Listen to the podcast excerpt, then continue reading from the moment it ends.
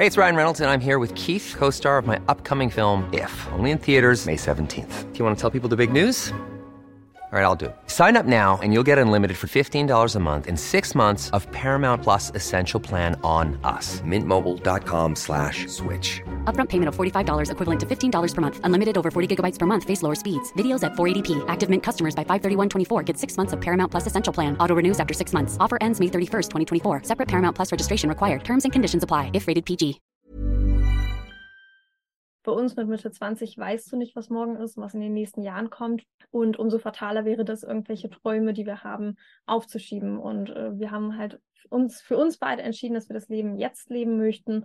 Und das haben wir auf jeden Fall jetzt in dem letzten Jahr geschafft.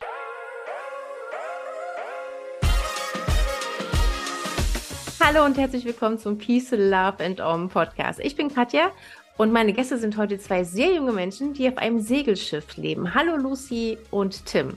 Hallo, liebe Katja, und danke, dass wir heute hier sein dürfen. Ich kann, glaube ich, für uns beide sprechen und das einmal vorwegnehmen. Uns bedeutet das unglaublich viel, weil auch wir uns irgendwie damals total von Podcasts und YouTube-Channeln wie auch deinem inspirieren haben lassen. Umso schöner ist es irgendwie heute hier zu sitzen und in deinem Podcast unsere Story zu erzählen. Äh, ja, und vielleicht auch den einen oder anderen da draußen inspirieren zu können. Wow, was für schöne Worte. Dankeschön. Da freue ich mich. Wie jung seid ihr denn? Also ihr seid wirklich sehr jung. Ja, also ich bin 22. Ja, und ich werde 25, also lassen wir es mal bei 25 in ein paar Tagen, deswegen. Wie kommt man in so verdammt jungen Jahren auf die Idee, auf einem Segelschiff leben zu wollen? Ich meine, eigentlich hat man doch da gerade so, ist man an der Uni oder startet ins Arbeitsleben. Was ist da los bei euch? Ich glaube, da müssen wir total weit ausholen, weil da spielen so viele Aspekte zusammen, dass man das gar nicht jetzt in zwei, drei Sätzen zusammenfassen könnte. Also es ist so ein bisschen damit gestartet, dass wir uns letztes Jahr in Berlin kennengelernt haben und halt irgendwie nach ganz wenigen Sätzen gemerkt haben, dass wir beide überhaupt nicht zufrieden waren mit unserer jetzigen Situation. Äh, ich bin gerade so nach der Uni, äh, ich bin vorher viel gereist, aber gerade so meinen ersten 9-to-5-Office-Job gestartet, der mir überhaupt nicht zugesagt hat. Ja, und Tim hat in der Zeit irgendwie total Karriere gemacht. Kannst ja gerne selber erzählen. Ja, also wie gesagt, bei uns war das relativ komplex zu dem Zeitpunkt. Ich habe ja mit 17 eigentlich schon angefangen, sehr, sehr viel zu arbeiten, weil ich so nach Statussymbolen gestrebt habe, so wie jeder Junge ein schnelles Auto haben will und, und, und. Und habe da auch Möglichkeiten gefunden, das halt, ja, machen zu können und habe im ähm, Messebau gearbeitet, habe da sehr, sehr gutes Geld verdient, auch so 10 bis 15 Stunden jeden Tag gearbeitet.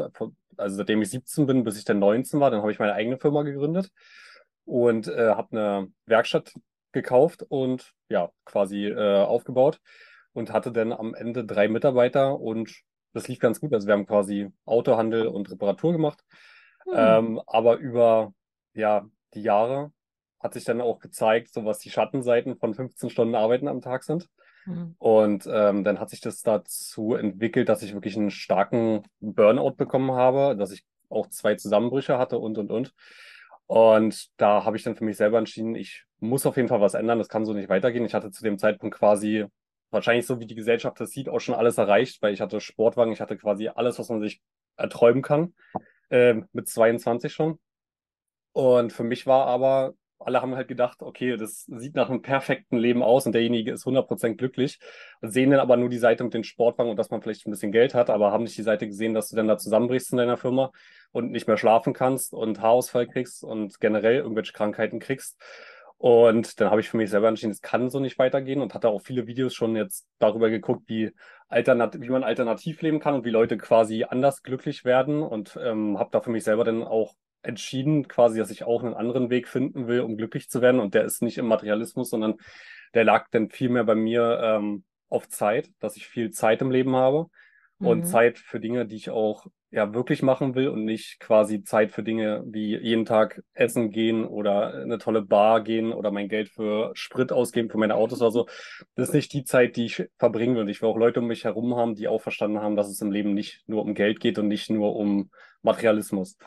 Und aus dem Gedanken her habe ich dann quasi entschieden, meine Firma zu verkaufen. Und in der Zeit haben Lucy und ich uns eigentlich auch kennengelernt.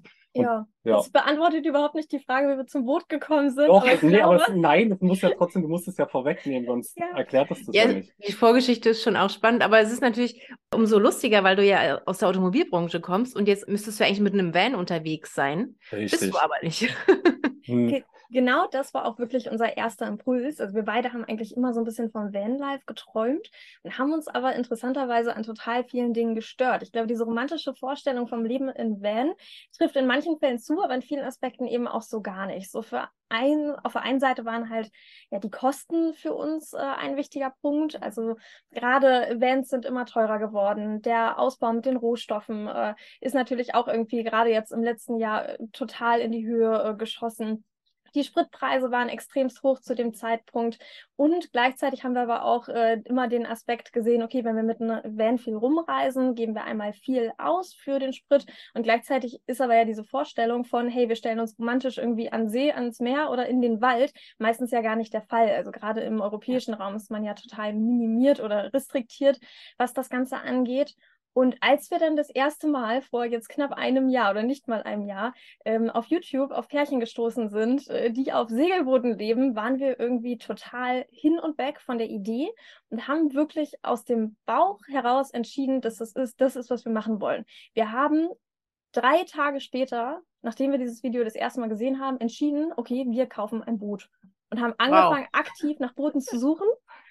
Man und, muss aber auch dazu sagen, dass ich ein sehr impulsiver Mensch bin, wenn es um Kaufentscheidungen geht, weil wir haben auch immer Autos und so gekauft. Ich bin da sehr impulsiv und wenn ich dann was ja, sehe, was mir gefällt, dann äh, will ich das umsetzen. Ich bin dann so, ich muss das umsetzen, weil wenn ich einmal eine Idee im Kopf habe, dann passiert es. Und Lucy kannte mich zu dem Zeitpunkt noch nicht so gut und hat so gesagt, naja, das passiert eh nicht, das macht er jetzt eh nicht. Ja, ja. dann hat das nicht lange gedauert. Dann habe ich gesagt, okay, wir haben jetzt einen Mietwagen, wir fahren jetzt nach Kroatien und äh, gucken uns das Boot an.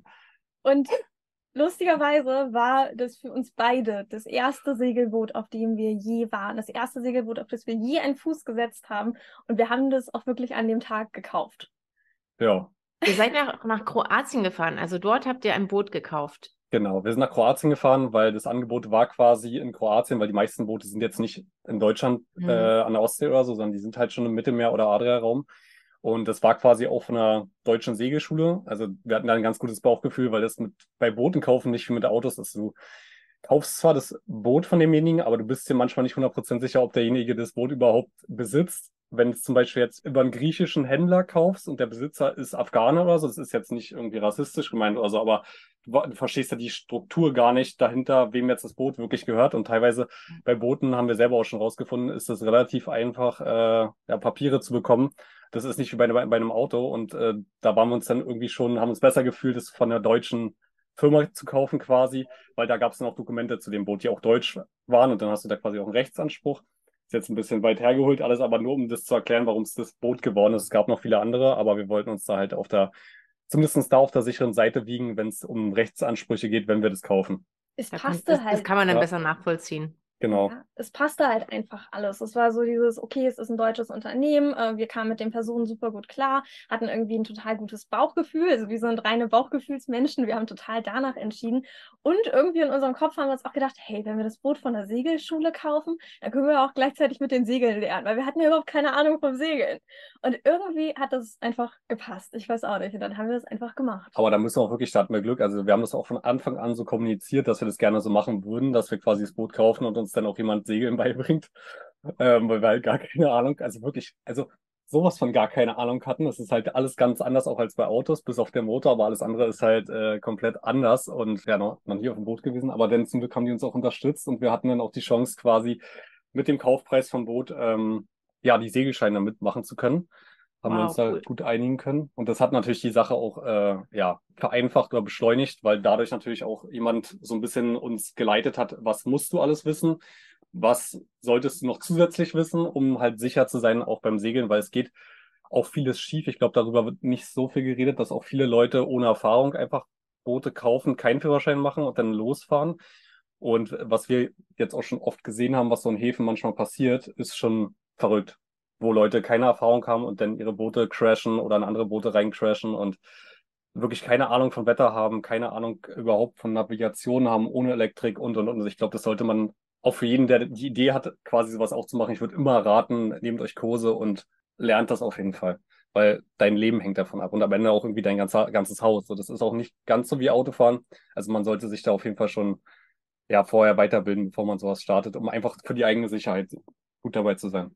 Unbedingt, unbedingt. Es wird, ja. es wird jetzt nicht so hart kontrolliert wie beim Autofahren mit dem, mit dem Führerschein und so, ne? Also Ach, das ähm, ist Nee, du kannst zum Beispiel, du kannst auch überall ohne Führerschein fahren. Das ist dann bloß, wenn du in den Hafen reinfahren willst. Wegen Versicherungsgründen müsstest du in manchen Häfen das vorzeigen, aber auch wirklich nur in professionellen großen Häfen. Äh, aber ich denke, also ich würde behaupten, bestimmt von denen, was wir gehört haben, fahren da draußen bestimmt 50 Prozent der Leute ohne Führerschein rum. Mhm. Bestimmt. Wenn es nicht sogar mehr sind.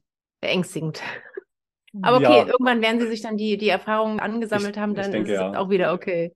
Ja, also Ja, es gibt Länder, das ist Vorschrift, es gibt Länder, das ist nicht Vorschrift. Wir haben es bis jetzt nur erlebt, dass es kontrolliert wurde, wo wir einmal in den Hafen eingefahren sind. Das Interessante ist halt wirklich, dass du beim Segeln nicht unbedingt vielleicht das Leben von anderen gefährdest, aber umso mehr halt von dir selber. Deswegen ist vielleicht der Führerschein oder die Erfahrung nicht gerade eine Vorschrift, aber eigentlich ja umso wichtiger, dass man die auch äh, mitbringt. Und wie du es eben eigentlich auch schon ganz schön gesagt hattest, du gefährdest halt nicht nur manchmal in den extremsten Fällen dein Leben, sondern vor allem gefährdest du eigentlich alles, was du besitzt, zu verlieren. Weil Mhm. es ist ja wirklich unser Zuhause und das mal eben dann irgendwie in einem Sturm zu verlieren und im Meer untergehen zu lassen, äh, wäre eigentlich so die schlimmste Vorstellung. Wie ist es denn mit Seekrankheit? Ihr wart noch nie zuvor auf einem Segelschiff. Also ich kann jetzt nur von mir sprechen. Auf einem einzigen Schiff bin ich nicht seekrank geworden. Ansonsten habe ich da echt arge Probleme. Also wie war es denn bei euch das erste Mal? Wir haben, glaube ich, einfach Glück gehabt, um ehrlich zu sein. Auf Weil ein Pokerspiel. das, äh, Ja. in dem Moment, wo wir das Boot gekauft haben, hätte genau das auch passieren können. Und Ja. es hätte passieren können, dass wir einfach nach einem halben Jahr sagen, ey, das geht gar nicht mehr, wir werden seekrank. Wir hatten, glaube ich, wirklich einfach nur Glück. Und wir waren noch nie seekrank, auch in äh, schlimmerem äh, Seegang und Welle und so weiter. Aber das hätte natürlich auch ganz anders aussehen können. Wahnsinn, okay.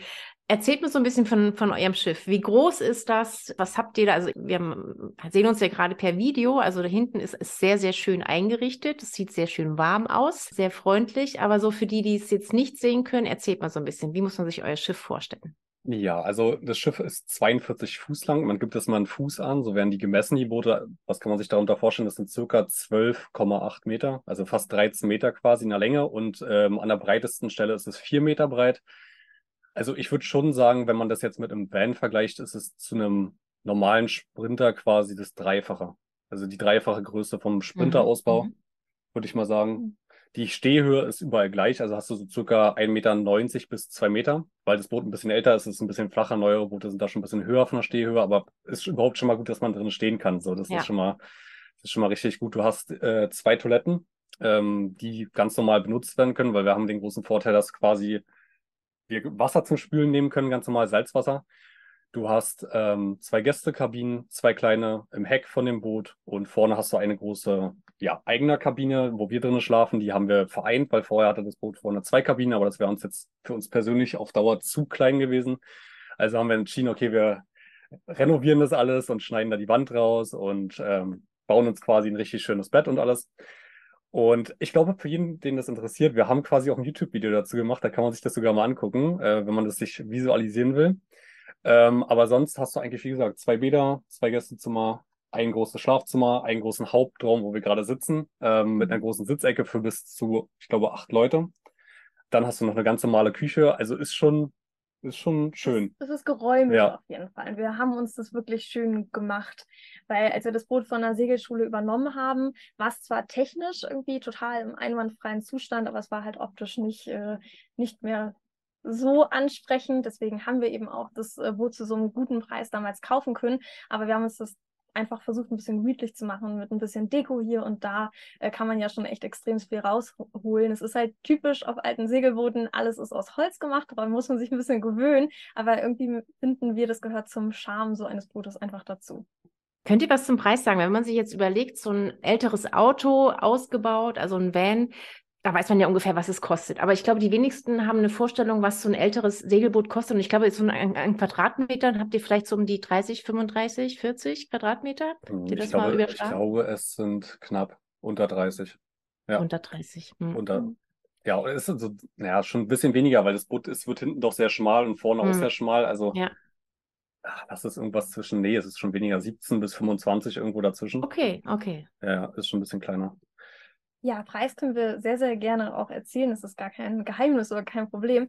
Wir haben für das Boot 40.000 Euro bezahlt und haben natürlich dann aber noch mal ein bisschen was in die Umbauten gesteckt. Also wir haben, wie gesagt, es war technisch eigentlich alles im einwandfreien Zustand. Wir haben uns das nur ein bisschen gemütlicher gemacht und haben aber auch einfach noch ein bisschen mehr Equipment dazu gekauft. Also kann man sagen, wir haben noch mal, ja, vielleicht knappe 10.000 irgendwie in kompletten Umbau gesteckt. Also 50.000 insgesamt mit den Scheinen, mit Umbau. Genau, da sind auch die Führerscheine schon mit drin. Das darf man auch nicht vergessen. Die kosten eigentlich auch relativ viel Geld. Das war dann im Bootspreis schon mit inkludiert. Ähm, und diese Umbausachen von den 10.000, das hängt immer davon ab, was für Ansprüche man selber hat, auch an was man haben möchte. Aber man realisiert meistens, weil man, wenn man vorher jetzt nicht schon Segel erfahren ist oder nicht schon mal auf Booten war, realisiert man meistens erst, wenn man auf dem Boot lebt, was wirklich noch fehlt. Und ja. dann läppert sich das so, weil man dann äh, realisiert, okay, wir brauchen das noch, wir brauchen das noch. Es sind ja viele Navigationssachen auch und Sicherheitssachen wie neues Radarsystem. Wir hatten zwar alles an Bord, es war aber so alt, dass es irgendwie unkomfortabel zu nutzen ist und dann uns zum Beispiel gar nicht mehr zur Sicherheit beigetragen hätte. Und das mussten wir aber erstmal lernen, während wir das Boot benutzt haben. Und sowas sagte natürlich vorher keiner.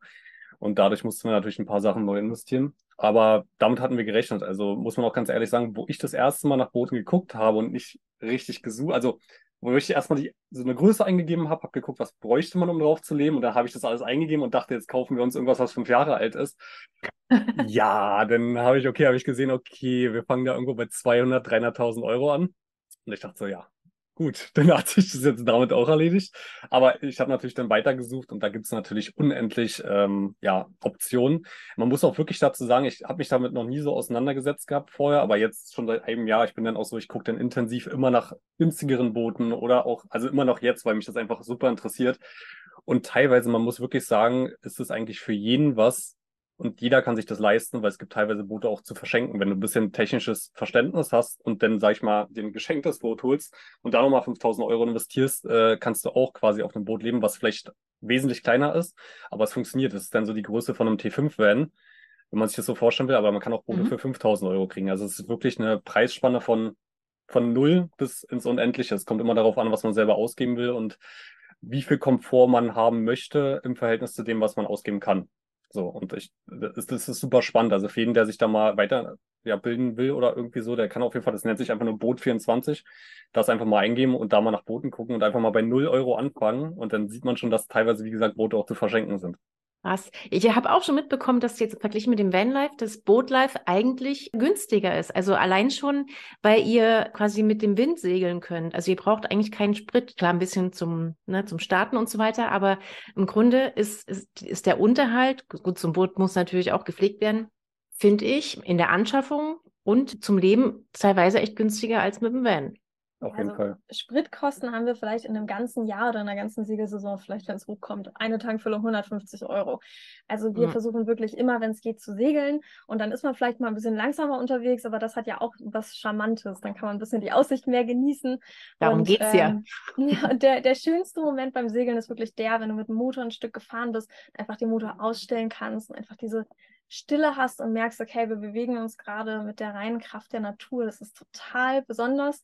Und als wir das Boot gekauft haben, kann man ja wirklich sagen, wir haben eigentlich eher im Vordergrund gesehen diesen Aspekt, okay, wir können damit, wir können darauf leben und können damit um die Welt reisen und fanden den Gedanken total schön, aber dass uns dann wirklich das Segeln selber auch so viel Spaß macht, hätten wir, glaube ich, beide niemals gedacht.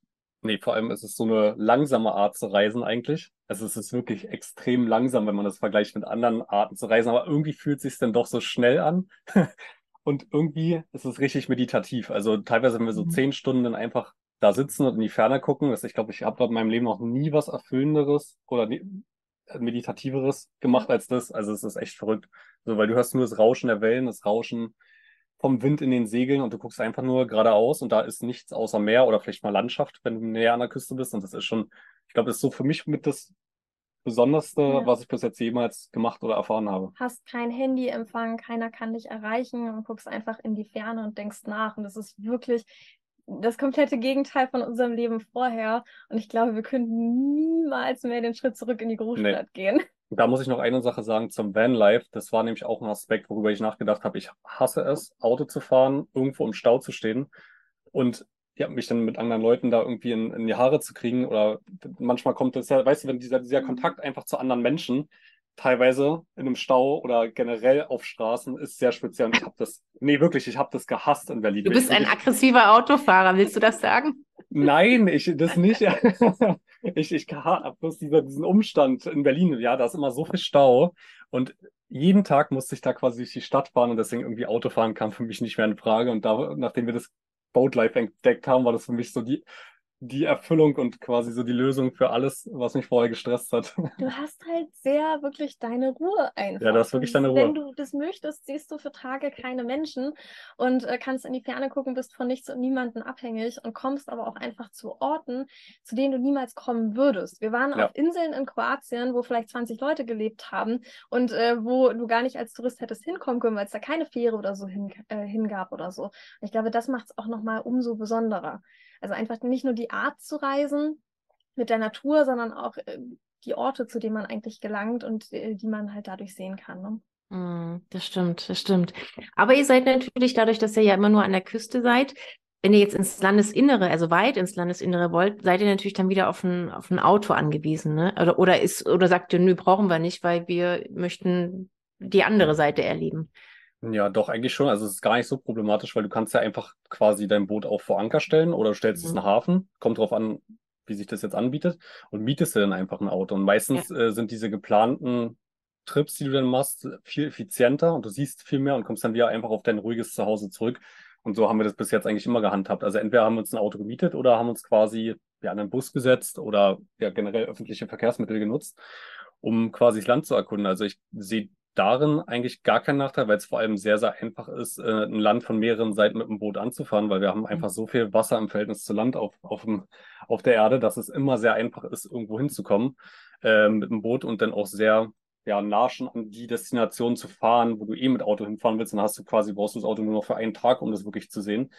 Und da hatten wir eigentlich nie ein Problem mit, oder? Die schönsten Orte sind doch eh am Meer, oder? Die schönsten Orte ja, das sind ist eh richtig, am Meer. Ja. Genau, mit dem Auto will man immer ans Meer fahren.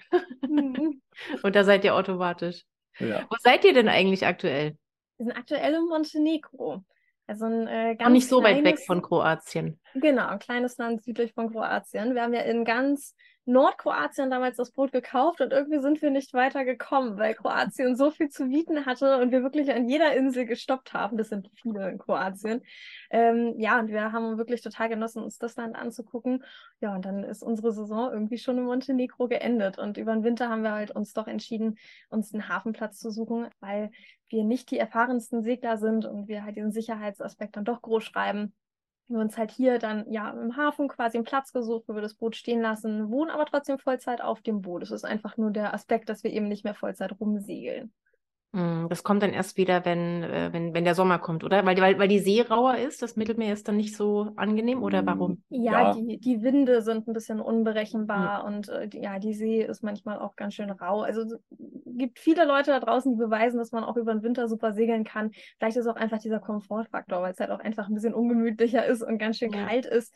Ist definitiv machbar. Wir haben uns das damals halt einfach nicht zugetraut und äh, haben hier echt einen schönen Hafen in Montenegro gefunden und das auch ein bisschen als Chance zu sehen, einfach einfach mal länger Zeit zu verbringen in einem neuen Land und die Kultur ein bisschen kennenzulernen. Montenegro ist ja ein sehr kleines Land, hat aber echt viel zu bieten dafür. Und äh, ja, deswegen bereuen wir das zwar nicht und hatten echt eine schöne Zeit hier, freuen uns aber auch mega, dass es jetzt in knappen zwei Wochen einfach wieder losgeht und äh, dass wir wieder neue Orte sehen können, ja. Okay, in welche Richtung geht es dann? Wir wollen rübersegeln nach Italien und wollen dann einmal die komplette äh, Westküste von Italien hochsegeln und dann äh, ja die Inseln, also Sizilien, äh, Sardinien und so weiter noch mitnehmen, mm. Malta vielleicht und dann nach Spanien rüber. Was ich ja spannend finde bei euch, du hast vorhin eingangs gesagt, dass ihr euch noch kaum kanntet, als ihr das Boot gekauft habt. ist natürlich auch ein Riesenrisiko dabei. Ne? Ich meine, ihr seid jetzt quasi 24-7 auf engstem Raum und lernt euch jetzt mal so richtig kennen. Gab es da so Momente, wo du gesagt hast, oh Gott, ob das so eine gute Idee war? Ich glaube, ich gehe zurück oder? Ich würde sagen, unsere Kennenlernphase war auch relativ speziell, weil wir hatten wir, wir hatten, äh, ich glaube, mehr Zeit als jeder andere, der sich sonst kennenlernt, Zeit hat, weil ich habe zu dem Zeitpunkt gerade meine Firma verkauft und Lucy war gerade so im Übergang von deinem Studium zu einer Pausierung quasi. Also hatten wir beide gefühlt unendlich Zeit, hatten uns dann getroffen haben uns ausgetauscht, haben uns sehr, sehr gut verstanden und dann war das so ein Date, was irgendwie nie mehr geändert hat. Also. Wir haben, oh Gott, das klingt ja. ganz romantisch. wir wollen jetzt gar nicht kitschig werden. Sorry dafür. Wir haben uns wirklich kennengelernt, haben uns extrem gut verstanden, gerade auch, weil das in unserem Alter nicht einfach ist, Menschen zu finden, die das gleiche Mindset haben, die vielleicht die gleiche Sichtweise auf die Welt haben. Und in dem Moment, wo wir uns dann gefunden haben oder auch noch gleich alt waren, war das irgendwie so ein schöner Moment. Und ja, dann haben wir wirklich ein Date gehabt, was quasi nie enden wollte und haben uns 24-7 gesehen und haben direkt unseren ersten Urlaub gebucht, sind direkt zusammen nach Spanien geflogen und eigentlich war echt extremst schnell klar, okay, ähm, wir wollten uns das zwar erst nicht eingestehen, aber okay, wir müssen jetzt Pläne zusammen machen. Tim wollte aus Berlin weg, ich wollte aus Berlin weg und dann haben wir auch gesagt, okay, lass uns zusammen was überlegen, was wir als nächstes zusammen auch machen können. Oh, so schön. Wenn man sich in so jungen Jahren schon so findet. Aber ähm, ich muss sagen, und das ist natürlich auch nicht der Standard, weil wird es bestimmt auch andere Geschichten da draußen geben, aber wir kriegen uns nicht in die Haare. Also wir haben uns auch auf diesem engen Raum und auch in wirklich taffen Situationen beim Segeln manchmal, gerade beim Segeln, wenn man sich gegenseitig Anweisungen geben muss, das geht in vielen Beziehungen, glaube ich, schief. Aber mhm. haben wir uns noch nie in die Haare gekriegt, weil wir auch, glaube ich, echt einfach sehr viel Respekt voreinander haben. Das ist aber wirklich eine Sache, die sich von Anfang an herausgestellt hat, weil wir beide ja schon viele Negativerfahrungen mit unseren Mitmenschen so hatten. äh, ich lasse es mal so stehen. Ähm, war das einfach so, dass so diese Grundbausteine fürs Leben für uns einfach von Anfang an wichtig waren, dass wir einfach Respekt und Ehrlichkeit gegeneinander, also gegen, gegenseitig am Tag legen und dass das eigentlich so jeden Tag das Wichtigste ist, ähm, was wir uns selber auch sagen, dass wir ehrlich sind zueinander. Wenn auch zum Beispiel irgendeinem von beiden das jetzt hier nicht mehr gefallen würde, dass wir das auch so kommunizieren und auch einfach, ja, da ganz offen miteinander sind. Und als Team arbeiten. Ja, und als Team glaub, arbeiten und nicht gegeneinander wichtig. arbeiten. Genau, das war so die Prämisse von Anfang an, so miteinander umzugehen. Und das haben wir uns beide so gewünscht und das haben wir auch, glaube ich, vom ersten Tag an so kommuniziert. Und ich glaube, das hat auch wirklich dazu beigetragen, dass das hier funktioniert, auf 24-7. Ja, gerade wo du sagtest, hier mit Anweisungen geben, das nimmt man dann schnell mal persönlich in so Stresssituationen, ne, wenn man dann so angeplafft wird mhm. und so. Aber da hat zum Beispiel wirklich das Training geholfen, auch mit dem Skipper, weil da wurde einem erklärt, du musst in gefährlichen Situationen Anweisungen geben und da muss einer von beiden die Anweisungen geben und der andere muss die befolgen wer auch immer das ist in dem Moment, derjenige, der als erstes was sieht, muss dann quasi die Anweisung geben, dass der andere das ausführen kann, damit dann auch nichts passiert. Und das war im Training auf jeden Fall sehr gut. In einer Situation, die vielleicht sogar äh, lebensgefährlich sein könnte, brauche ich kein Danke und Bitte sagen und da brauche ich auch nicht rumdiskutieren, in welchem Ton wer mit mir redet, sondern da muss man halt einfach funktionieren. Und gerade dann ist es eben wichtig, dass man einfach ja als Team agiert. Gab es denn schon so Situationen, wo ihr, wo es ein bisschen brenzlicher geworden ist? Zwei, oder? Ja, ich würde sagen, in der letzten Saison gab es bestimmt so zwei Situationen. Gerade die Winde in Kroatien sind manchmal wirklich nicht ohne, wenn die so über die Berge rübergehen, sich den Berg runter beschleunigen und du hast quasi von gar keinen Wind und wir haben alle Segel draußen bis im nächsten Moment, okay, wir können es kaum mehr handhaben. Ähm, echt spannende Situationen, die aber nicht unbedingt gefährlich sein müssen, wenn du weißt, was du da tust. Und da sind mhm. wir wieder bei dem Punkt, okay, man muss wissen, was man da tut, man muss äh, selbstsicher und selbstbewusst sein und auch ein bisschen das einfach gelernt haben, weil sonst kann es gefährlich werden. Aber wir haben noch nie einen Moment gehabt, wo wir irgendwie das Gefühl hatten, die Situation nicht beherrschen zu können oder ähm, dem Ganzen nicht mehr Herr werden zu können oder äh, wo wir Angst hatten oder so. Das hatten wir noch nicht. Ja gut, da kommen ja noch einige Seemeilen auf euch zu. Ja, Gerade so, wenn ihr so durch Gibraltar wollt, da habe ich ja auch schon einiges gehört von den Orcas, die ähm, mhm. seit ein paar Jahren sehr angriffslustig sind oder dann später im Atlantik. Da könnt ihr nochmal ordentlich Erfahrung sammeln. Ja, ich glaube, man wächst mit seinen Aufgaben. Ja, also absolut. es kommt, also man kann eh nicht vermeiden, dass irgendwas passiert, aber ich glaube, das ist ja nicht nur beim Bootfahren, so auch im normalen Alltag passieren einem ja oftmals Sachen, die man vorher ja nicht voraussehen kann. Und ich glaube, es ist immer nur die Art und Weise, wie man damit umgeht in, in, in dem Moment und wie man die Situation handelt. Ich glaube, im Leben ist nichts planbar. Deswegen ist zum Beispiel mit den Orcas oder so, man kann Glück haben, man kann Pech haben. Ähm, ja. Aber jetzt deswegen da nicht lang zu fahren. Äh, und wenn man jetzt mal ganz realistisch auf die Situation blicken würde, ob das jetzt gefährlicher ist, als auf der Autobahn zu fahren mit seinem Auto, was man tagtäglich vielleicht zur Arbeit tut, ähm, würden einem die Statistiken wahrscheinlich auch was anderes sagen. Ja, da gibt es zwar keine Orcas, aber da gibt es große Trucks, die manchmal auch ein bisschen äh, ja, gefährlich sind, weil sie eingeschlafen sind oder so. Ja, ja. ja. Wie verdient ihr denn euer Geld? Das ist jetzt das, was sich alle fragen. Ich meine, ihr sitzt auf einem Boot. Wie kann man da Geld verdienen? Wie kann man das finanzieren? Also natürlich war irgendwie ein großer Punkt, dass man erstmal das Boot kaufen musste. Wir haben aber in den letzten Jahren, Tim hat ja schon mal erzählt, er hat irgendwie seine Firma gehabt, extrem viel gearbeitet. Ich habe auch schon, seitdem ich 16 bin, sehr viel gearbeitet und immer sehr viel gespart. Und ähm, wie gesagt, habe eigentlich auch so ein bisschen eher vom Vanlife geträumt. Am Ende ist es zwar ein Boot geworden, aber ich hatte zumindest auch ein bisschen finanzielle Rücklagen. Das heißt, wir konnten uns quasi das Boot davon schon mal kaufen. Und jetzt arbeiten wir remote. Also wir haben es echt geschafft, unsere alltäglichen Kosten Kosten ganz gut zu minimieren. Wir geben an sich nicht viel aus. Ist ja auch das Schöne, weil Ankern in der schönsten Bucht der Welt ist immer umsonst und man mhm. kann überall den Anker schmeißen.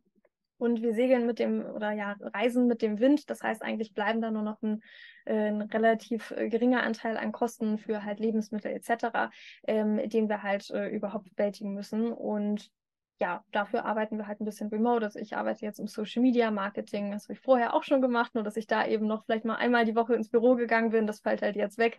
Jetzt gehe ich halt gar nicht mehr ins Büro und habe halt ähm, auch schöne Möglichkeiten gefunden, äh, ja, mich da ein bisschen auszuleben und äh, ja, einfach Jobs zu finden, die mir auch richtig Spaß machen und bei denen ich halt auch sehr flexibel bin. Das war halt extrem wichtig. Ich kann mhm. keine festen Arbeitszeiten haben. Ich weiß nicht, wann das Wetter vielleicht mal so ist, dass ich eher draußen sein muss oder mich halt nicht irgendwie mit einem Handy oder Laptop hinsetzen kann. Aber wenn man wenn man sich da bemüht, findet man auch heutzutage wirklich viele Möglichkeiten, irgendwie online Geld zu verdienen. Und ich denke mal, was auch interessant ist, ähm, um einfach mal so eine Übersicht zu haben, was wir so an Kosten im Monat circa haben, ähm, damit man das mal ins Verhältnis setzen kann, jetzt zum Beispiel zu Berlin.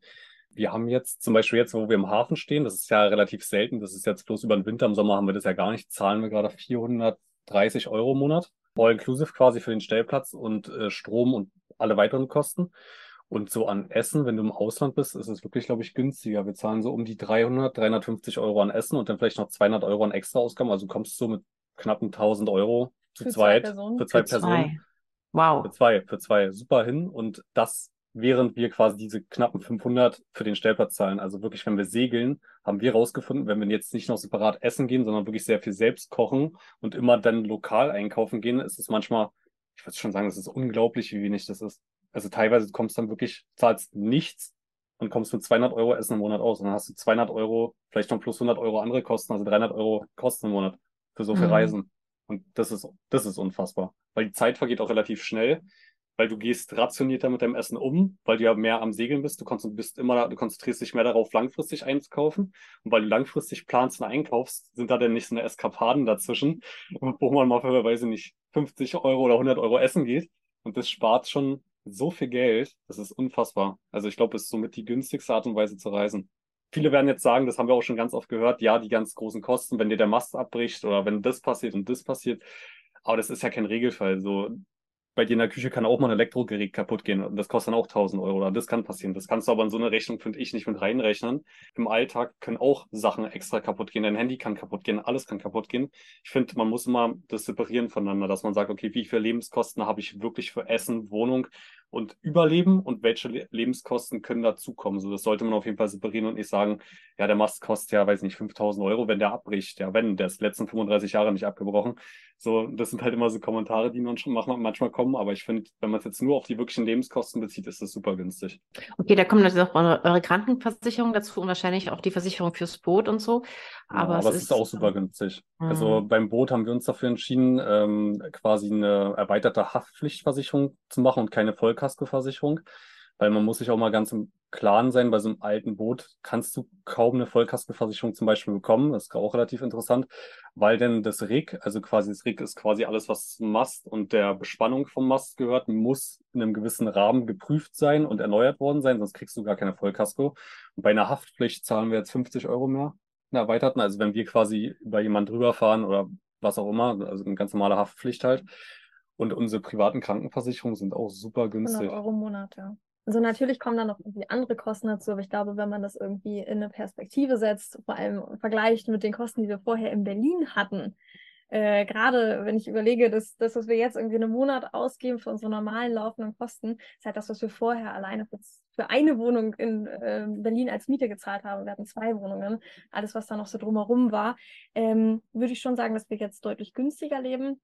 Natürlich mit dem Riesenvorteil, dass wir dadurch auch weniger arbeiten müssen und einfach viel mehr Zeit ja für die schönen Dinge im Leben haben. Für das Reisen, dass eben auch wirklich, dass wir die Kultur an den Orten, wo wir sind, auch kennenlernen können, dass wir super schöne Orte bereisen können.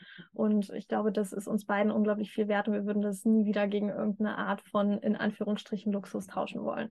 Ja, ich glaube, einfach kurz nochmal als Fazit zu sagen, zu dem, was ich am Anfang erzählt habe, wie viel ich gearbeitet habe, wenn ich das jetzt im Vergleich zu jetzt setze, ist eigentlich das Wichtigste, was man sich auch merken sollte, dass Zeit ja quasi unersetzbar ist. Also Zeit zu haben und auch Zeit, sich auf sich selber zu konzentrieren, ist so das Wertvollste, was man im Leben haben kann. Und das im Verhältnis zum Materialismus zu setzen, würde ich sagen, dass Materialismus für mich gar nichts bedeutet im Verhältnis zur Zeit.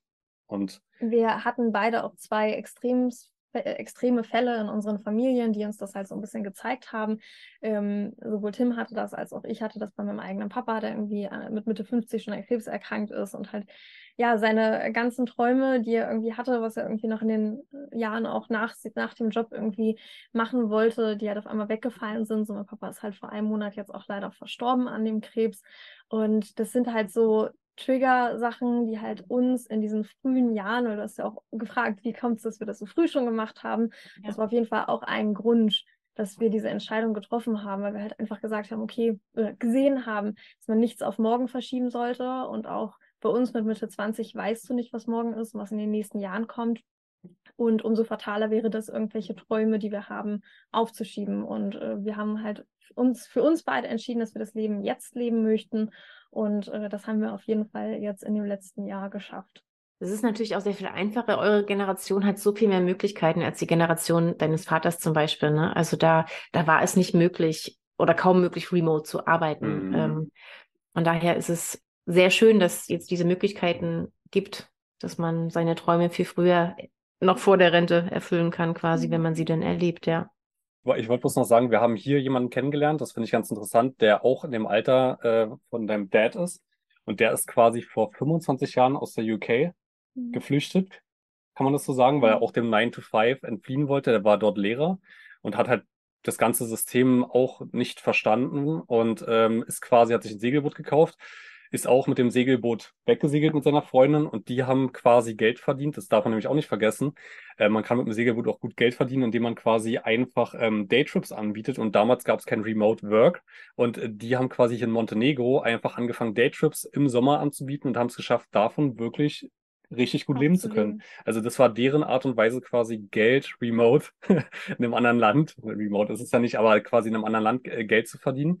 Und ähm, ja, ich denke, dass damals die Möglichkeiten auch schon da waren, ähm, bloß andere Möglichkeiten. Und ich glaube, dass mhm. das Mindset damals aber ein anderes war, als es jetzt in unserer Generation ist. Du hattest ja Absolut. auch gar nicht so viele Vorbilder. Heutzutage Richtig. du machst Instagram auf und du findest ja. mindestens 100 Leute, die irgendwie like-minded sind und die eine schöne Story haben. Und solche Stories ermutigen einen ja auch wirklich sich das immer anzugucken, sich inspirieren zu lassen, zu sehen, was für Möglichkeiten gibt es. Wenn es äh, YouTube-Channels nicht geben würde oder Podcasts nicht geben würde, wären wir niemals auf die Idee mit dem Boot gekommen.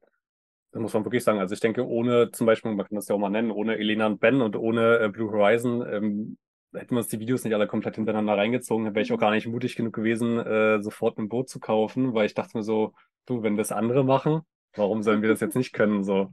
Und das ist, ich glaube, das ist dieser Riesenunterschied, dass du wirklich, du gibst es im Internet ein, ähm, segeln oder auf dem Segelboot leben oder was auch immer, dann kommen da drei, vier, fünf äh, Beispiele von jüngeren Leuten auch, die das auch machen. Und das ermutigt schon extrem. Ja, das stimmt, das stimmt. Wie hat denn eigentlich euer Umfeld reagiert, als ihr gesagt habt, so, und wir ziehen jetzt aufs Boot und tschüss? Ich glaube, das ist ein super spannendes Thema. So, ich, ich, mhm. ich sag kurz, ne? Also, ähm, ja, ich glaube, das hat, ich muss kurz überlegen, wie ich das jetzt sage. Ähm, ich glaube, es ist so fernab von der Realität von den meisten Menschen, auch von unserer eigenen Familie, dass keiner da irgendwie sich das vorstellen kann und nicht mal die richtigen Fragen hätte, um es verstehen zu können teilweise. Weil unsere beiden Familien sind eigentlich so, dass die auch nur 9 to 5 kennen und ein ganz normales Leben, Haus, Hund, Auto, ganz normal. Und wenn dann ein Ausbrecher dabei ist, das nicht ganz nachvollziehen können, die gönnen uns das auf jeden Fall, aber können es auf jeden Fall nicht 100% nachvollziehen. Und damit hat sich es eigentlich auch schon erledigt, weil dann nicht viel Nachfrage kommt, weil sie es nicht verstehen. Und ich glaube, ja, das trifft es eigentlich ganz gut, oder? Ja, ich glaube, an sich kann man schon sagen, haben sehr positiv reagiert, aber ja. ich glaube, es ist so schwierig, das generell nachvollziehen zu können. Mhm. Selbst wenn wir erzählen oder Fotos zeigen äh, oder unser Leben auf dem Boot beschreiben, ist das, glaube ich, ähm, so anders von dem, was man normalerweise kennt, dass äh, Leute sich gar nicht so richtig in die Lage hineinversetzen können. Krass, ja, das ist halt wirklich sehr, sehr weit weg von ihrer eigenen Realität. Ja. Wie ist denn so der, der Alltag bei euch auf dem Boot? Ich meine, habt ihr eigentlich auch eine Waschmaschine oder müsst ihr da an den Hafen? oder das sind ja so Sachen, die sich so die Leute stellen, so, wie kann man denn da leben? Also habt ihr vielleicht so kleine Kräuterchen, die ihr vielleicht so anbaut? Also Alltag gibt es nicht. Es gibt keinen Tag, der so aussieht wie der nächste oder wie Doch, es andere. gibt eine Routine. Ich mache dir jeden Morgen einen Kaffee. Ja. Ah. Das ist, das ist unsere einzige Routine, ist, dass wir morgens zusammen im Bett sitzen und zusammen einen Kaffee trinken beim Aufwachen und unseren Tag planen und, und uns überlegen, wo wollen wir heute hinsegeln? Wollen wir hier stehen bleiben? Wollen wir ganz woanders hin? Wollen wir an Land gehen oder nicht? Ähm, und natürlich um das ganze Segeln drumherum gibt es extremst viel Planung. Es ist nicht einfach so, okay, Segel hoch und let's go, sondern du musst dich schon vorher informieren, du musst dich intensiv mit dem Wetter beschäftigen, damit es auch nicht gefährlich werden kann. Du musst gucken, okay, wo können wir vielleicht übernachten, wo kann man gut den Anker schmeißen, wo, Wo sind wir Waschmaschinen? sicher und geschützt, ja, und wo gibt es Waschmaschinen, weil wir haben nämlich keine Waschmaschine an Okay. Bord. Aber um das mal kurz zu erklären, im Sommer ist es auch wirklich entspannt, weil im Prinzip im Sommer hast du nur Badehose an und Mhm. Leinenhemden und du wäsch, kannst die ja auch einfach per Hand waschen. So spricht ja nichts dagegen, seine Sachen einfach per Hand zu waschen. Das wurde vor 100 Jahren so gemacht, das kann man auch heutzutage noch so machen. Und wenn wir dann aber irgendwann mal in einem Hafen sind und auch mal warm duschen können oder auch mal eine Waschmaschine haben, dann ist das richtiger Luxus. Äh, wir haben kein warmes Wasser zum Beispiel an Bord. Es gibt auch Boote, die haben eine Spülmaschine, die haben eine Waschmaschine. Wir haben Mhm, ein mhm. 35 Jahre altes kleines Segelboot, da haben wir das alles nicht. Aber dann versteht man auch erstmal wieder, dass das Luxus ist. Dass das Luxus ist, dass man nicht immer fließendes Wasser hat, dass man sich darum kümmern muss, dass man mit Wasser sparsam äh, sein muss, dass man ähm, nicht immer Strom hat, sondern eben auch nur, wenn wirklich die Sonne scheint und dass man auch da einen Blick drauf haben muss und dass man halt gucken und planen muss, wo man vielleicht das nächste Mal seine Wäsche wäscht. Mhm. Aber gerade in unserer Generation, die halt irgendwie sehr in Luxus irgendwo ja aufgewachsen ist und halt ganz, ganz viele Dinge ähm, aus dem deutschen Alltag für selbstverständlich hält, ist es eigentlich total schön, mal wieder so die Perspektive zu wechseln und halt mal zu, ja, so ein bisschen back to the roots zu merken, wie viel man eigentlich braucht und das halt nicht selbstverständlich ist. Ich finde, da muss ich noch eine Sache zu sagen, ähm, dass das zu verstehen, dass es einfach, dass man mit so wenig glücklich sein kann und äh, Sachen wertzuschätzen, eigentlich quasi die Grundlage dafür ist, finde ich, um glücklich zu sein auch. Dass man versteht, dass man Sachen wirklich dankbar, für Sachen dankbar sein muss, wie dafür, dass man quasi fließend Wasser hat oder solche Ja. Sachen, weil aus meinem damaligen Umfeld, wenn ich mich daran zurückerinnere, viele, wenn du die gefragt hattest, wo kommt Strom her, wo kommt Wasser her, dann sagen die ja, Strom kommt aus Steckdose und Wasser kommt aus dem Wasserhahn, aber keiner weiß die Arbeit dahinter und die Organisation. Und ich finde, wenn man aber quasi da wirklich drauf Acht geben muss und dafür dankbar ist, dann ist man für die simpelsten Sachen im Leben schon dankbar und kann sich über weitere Sachen, die dazukommen, noch viel, viel mehr freuen. Und da sind wir dann beim nächsten Punkt bei Essen. Danach kommt Freizeit, dann kommt Schwimmen gehen. So, das sind so Sachen, die sind, die kosten kein Geld. Also bis aufs Essen jetzt, aber die meisten Sachen davon kosten nicht viel Geld und erfüllen einen so viel mehr als jedes andere, jede andere Sache, die man mit so viel Geld kaufen könnte. Und ich finde, das hat für mich zumindest hat das alles geändert von, mein, auf, von meiner Sichtweise aus aufs Leben. Also, Schön gesagt. Ja. Ja, wirklich schön gesagt. Wie kriegt ihr Mhm. denn eure Post? Also wie kriegen wir unsere Post? Wir kriegen unsere Post quasi, wenn wir in der Marina sind, haben wir eine ganz normale Postanschrift, die die Marina zur Verfügung stellt. Dann kannst du deine Postdaten bestellen lassen. Die haben dann quasi meistens so einen Agent, der sich um alles kümmert. Da wird die angenommen und wenn du die dann haben willst, dann kontaktieren die dich und bringen dir das zu deinem Boot. Ja, also ein Boot in der Marina zu haben, ist quasi wie eine offizielle Adresse zu haben. Das macht es halt ganz einfach. Es ist halt nur, wenn wir im Sommer stehen wir nie in der Marina, wir ankern immer einfach irgendwo und das macht es natürlich ein bisschen komplizierter. Es gibt halt irgendwie dann Parkstationen zum Beispiel, wo man hinliefern lassen kann oder man findet halt einfach irgendwie Leute vor Ort, äh, die man als Adresse irgendwie nutzen kann oder man ähm, lässt es halt irgendwie einfach von Freunden oder Familie mitbringen, die einen eh besuchen kommen. Also irgendwie findet man da eigentlich immer Wege. Habt ihr denn so einen Tipp für, für Leute, die irgendwie auch so einen Traum haben äh, mit dem Segelboot oder beziehungsweise die sich irgendwie noch nicht so trauen, weil sie eben keine Erfahrung haben? Also was könnt ihr denen so mitgeben? Definitiv, ja. Soll ich sagen? Also das Ding ist, das einfachste und günstigste, da wirklich reinzukommen, ist einfach mal zu gucken, wo ist bei mir ein größerer See und einfach mal zu schauen, gibt es da quasi einen kleinen Segelclub oder gibt es da eine kleine Segelschule eventuell sogar. Und da kannst du wirklich für wenig Geld ähm, dir einen Skipper mitholen, der dir erstmal zeigt, wie man mit so einem ganz, ganz kleinen Segelboot auf dem, auf dem See segelt, weil um ehrlich zu sein, das ist nichts anderes. Du musst einfach nur das Prinzip dahinter verstehen vom Segeln.